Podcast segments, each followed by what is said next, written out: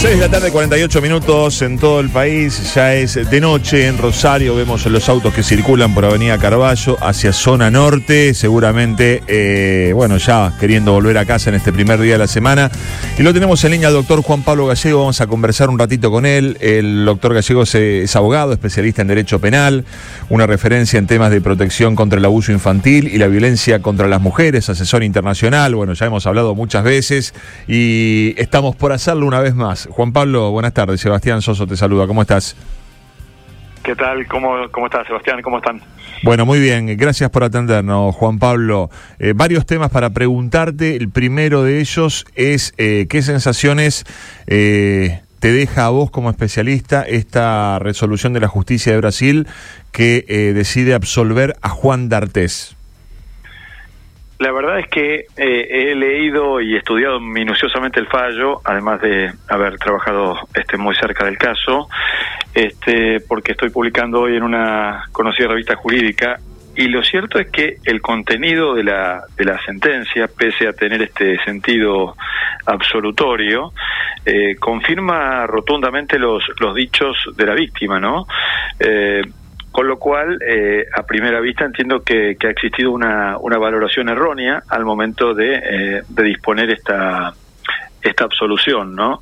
Eh, por un lado, hay cantidad de hechos este, que la propia sentencia considera libidinosos y que los estima prescriptos.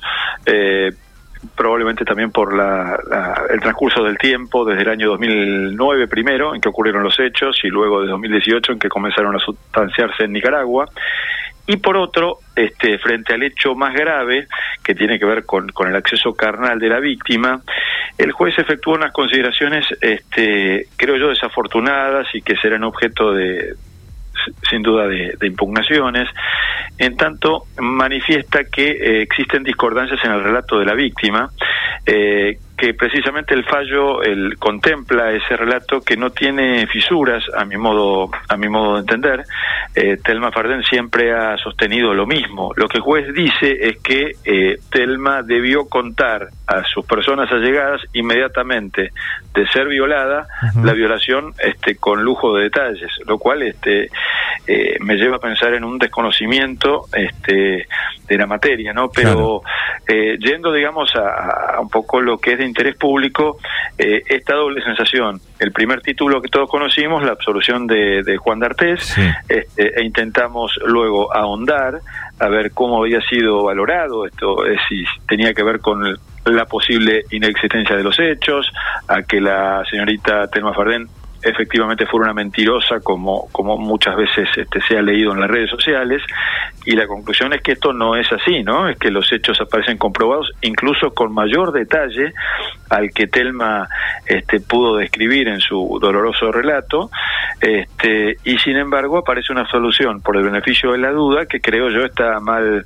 mal valorada este por por el magistrado así que creo que eh, nada nada de esto está cerrado creo que no es un fallo eh, que lo beneficia de Artés más que lo que hace a su libertad y a su posibilidad de desplazarse con más comodidad por, por Brasil, pero creo que la comprobación de estos hechos no creo que haga bien a su reputación como se dijo en las primeras horas, ¿no? Y por el contrario, y de adverso a la, a la tristeza que todos vimos en, en Telma horas atrás, este, vemos que el fallo reivindica eh, sus dichos, ¿no? Lo cual este, la coloca en el lugar en que, en que bueno, en que todos quienes creímos en su relato verosímil en su momento, este, entendemos que ahora aparece comprobado, ¿no? Así que bueno, con esta situación, este, adversa en lo procesal. Creo que lo primero que tiene que ver con que los hechos aparecen comprobados es un primer, un primer signo de pequeña reparación hacia la víctima, este, pero creo que lo será mucho más, este, si este fallo es corregido en, instancias superiores y existe un, un castigo, ¿no? Bien, eh, vos decías recién que eh, hay eh, aspectos del fallo sujetos a impugnación. Entendemos que habrá una, una apelación dentro de los plazos previstos por la ley en Brasil y que mm, esto no implica pasando en limpio que es favorable a Arte solo en el resultado, pero en el desarrollo y en el contenido no, porque reconoce hechos libidinosos, incluso así lo llamaste. Sí, sí, sí, sí, efectivamente. Y otro dato que llama poderosamente la atención, tanto la Argentina como Brasil, como la mayoría de los países este, a nivel universal, somos signatarios de los tratados de derechos del niño, tratados de derechos de las mujeres, incluso Brasil puntualmente ha sido sede del denominado Belén do Pará. Y nada de esto aparece reflejado en la, eh, en la resolución o en la sentencia. Aquí en la Argentina para fallar en contra de un niño o de una mujer, necesariamente tiene que ser mensurada esa condición de tal y, este, en definitiva, una vez que ha sido valorado o mensurado, podrá hacer prevalecer el magistrado este, una mejor idea. Pero acá no se menciona, quiero decir, este es un fallo que, eh, leído a primera vista, bien podría tratarse de un fallo que analiza un, robo, por ejemplo, y no eh, un abuso sexual infantil ocurrido este, en perjuicio de una niña, niña y mujer, ¿no? Así que este es otro elemento bastante significativo. Uno entiende como abogado que la posibilidad este, en relación a hechos este, de, larga data y que realmente tuvieron todo tipo de, yo diría, picardías procesales, quizás por parte de la, de la defensa del acusado y demás, el transcurso del tiempo pudo haber llegado este, a una cuestión en que eh, ponga a, a, un tribunal este, en una situación de duda. Este, no podía dejar de considerarse una situación de esta naturaleza, pero lo que advertimos es que los fundamentos de esa duda no tienen este, un razonamiento lógico que permita sostenerlos y esto es lo que me hace ver eh, que esto debe ser corregido sin duda en una instancia superior, ¿no? O sea, ya digo, es asombroso ver detalles, incluso hasta hace poco desconocidos, porque se, eh, el propio eh, el propio D'Artes reconoce la escena del crimen, tal como lo hizo inicialmente en un reportaje, pero ahora se agrega que la habitación de Telma era contigua este, a la de Artés, entonces todas situaciones en que en su descargo la persona imputada hablaba de, de que esta persona o que la niña prácticamente lo acosó o lo buscó, aparecen descartadas de plano en este en este fallo, ¿no? Con lo cual, este, si bien uno ha escuchado intimidaciones en las últimas horas de que este hombre este, absuelto puede desarrollar una catarata de juicios, a mí no me parece que del texto de la resolución emerja algo que le dé alguna alguna posibilidad de eso, ¿no?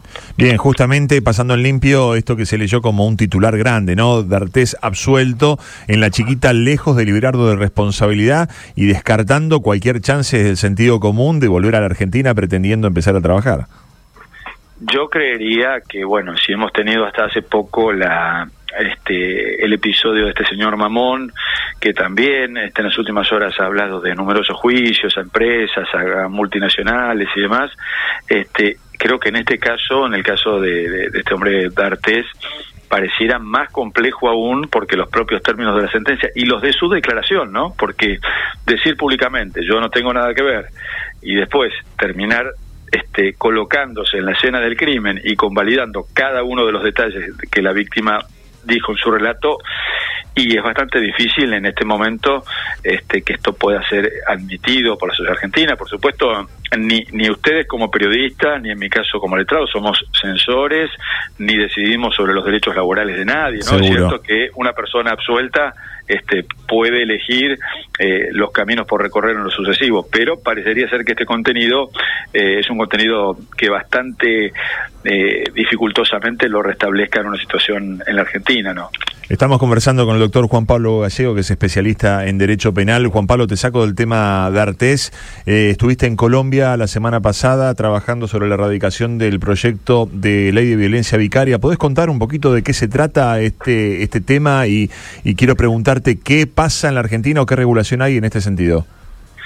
Sí, sí, sí, la verdad con mucha satisfacción. En las últimas horas este, regresé de Bogotá.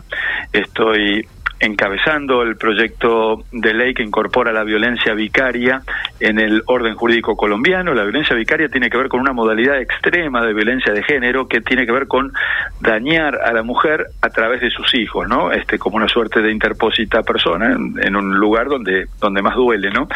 Eh, particularmente en la Argentina, yo soy autor del, del proyecto que actualmente tiene tratamiento legislativo hace más de un año sin embargo, por ahora no se han obtenido los consensos para avanzar este, y que paradójicamente he visto que en Colombia, donde mi trabajo es más reciente, eh, prácticamente hay una, una unanimidad para que esto avance, ¿no? Así que he venido con muchísima satisfacción y con un reconocimiento por parte del Congreso este, de Colombia allí en Bogotá este, a mi trabajo y bueno, y seguramente voy a estar eh, siguiendo muy de cerca ese impulso y regresando en breve a, Bogotá. ¿no? Decime, la utilización de eh, ejercer violencia contra la mujer a través de los hijos implica eh, la acción de, de, poner en contra a los hijos contra esa madre. ¿Cómo sería traduciéndolo, bajándolo al llano, Juan Pablo? Sí, la forma más extrema se ha visto sobre todo en España, que es directa, lisa y llanamente matar a los hijos, ¿no? Ah, matar a los eh, hijos. Sí, sí, sí. Esto hemos tenido este un caso en Islas Canarias, eh, otro también en Tenerife, en jurisdicción de, las mismas islas, donde ha habido esta situación extrema. Este, progenitores que se han ido sustrayendo a, a, sus hijos en el momento en que no, no correspondía siquiera un régimen de comunicación y este directamente eliminarlos. Entonces esto provoca un daño que es irreversible, Sebastián, en una en una madre, digamos, cualquier otra cosa. Digo, no, también para ubicarnos, ¿no? Porque a veces este se tilda, bueno, pero ¿qué pasa cuando los hombres también son víctimas, las mujeres? Digo, eh, puede haber situaciones recíprocas, ¿eh? puede haber situaciones, este, malas situaciones de hombres, mujeres, particularmente la violencia vicaria es una modalidad de violencia de género que es violencia contra la mujer. Aquí nadie está diciendo que este que los hombres no estén exentos sea de recibir violencia o de ser perjudicados este eventualmente en vínculos de este tipo, pero esta modalidad violenta, salvaje y de eliminar a los propios hijos, bueno, creo que en ninguna persona de, un buen este sentimiento puede caber y que encima se compruebe que esto tiene que ver con buscar te voy a dañar donde más te duele, te lo saco y los mato, ¿no?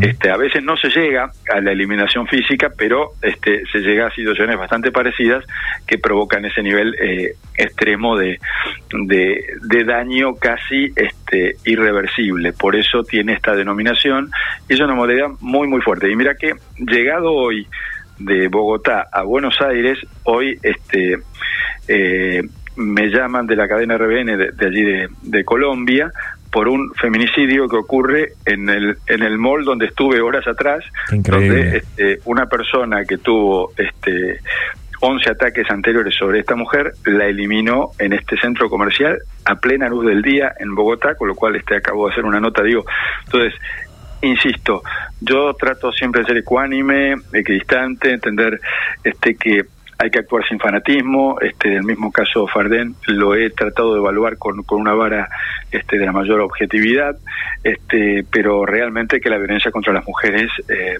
es un tema realmente delicado eh, y que hoy eh, nos compromete a aumentar los niveles de protección tanto en la Argentina como en Colombia, como lo estamos intentando a través de estas iniciativas legislativas, ¿no? Juan Pablo, eh, me dijeron que el mes que viene vas a estar en Rosario, una visita, una actividad académica en la facultad, ¿eso es así? ¿Podemos adelantar algo? Sí, sí, sí, sí. Tengo, tengo un compromiso con la Universidad Nacional de Rosario, con la Facultad de Derecho. Yo tengo un gran afecto por, por, por esta ciudad de ustedes, que, que, la hago propia en, los momentos en que puedo compartir este, algunas horas por allí.